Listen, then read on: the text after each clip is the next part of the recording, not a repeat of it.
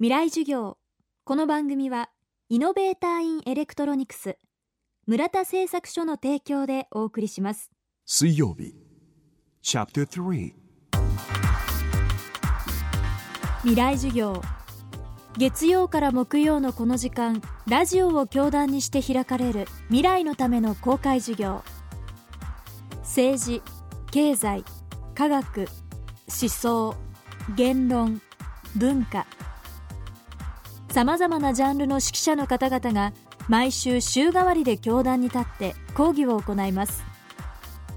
今週は昨年11月5日に放送した FM フェスティバル2011未来授業復興スペシャル in 仙台の講義の模様をダイジェストでお届けしています。講師は脚本家の内館真紀子さんです。東北にゆかりのある作家として震災後は復興構想会議の委員を務める内館真紀子さん。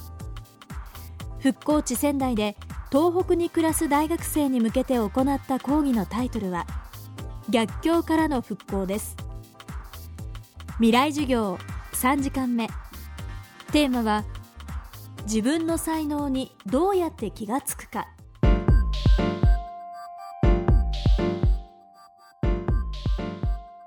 これ私のあの実体験からいくと闇っていうかね暗黒とか逆境っていうのはね深いほどね本人に粘りしつこさっていうのが出てくるんですよね。だから決して辛い経験というのは悪いもんではない。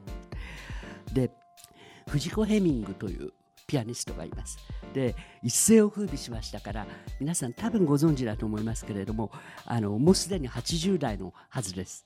で彼女っていうのはもう本当に幸せと不幸が交互に来るみたいな女の人でも大変な人だったんですね。ところがある時 NHK であるピアニストの奇跡っていうドキュメンタリーが放送されたら一気に彼女に火がついた。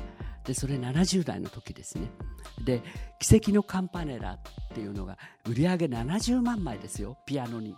その彼女はちょっと面白いことを答えてるんですね。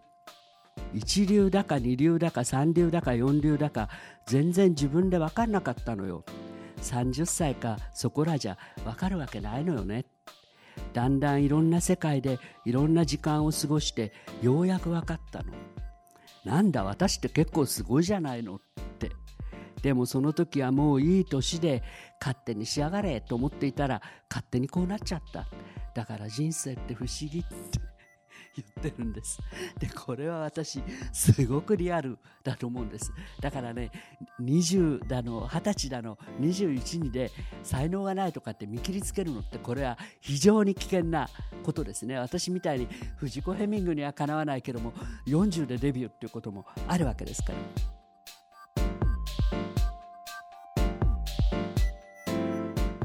内館牧子さんの講義の模様はビデオポッドキャストでノーカットフルサイズで配信中です。http コロンスラッシュスラッシュフェス .jfn.co.jp または未来授業で検索できます。はい村田製作所です。村田さんいろんなものをワイヤレスにしてるって聞きまして。はい僕犬なんやけど首輪とリードをワイヤレスにしてほしいわん。え？わおえはい？ワイヤレスで暮らしを自由に快適に。電子部品の村田製作所。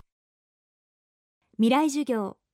この番組はイノベーターインエレクトロニクス村田製作所の提供でお送りしました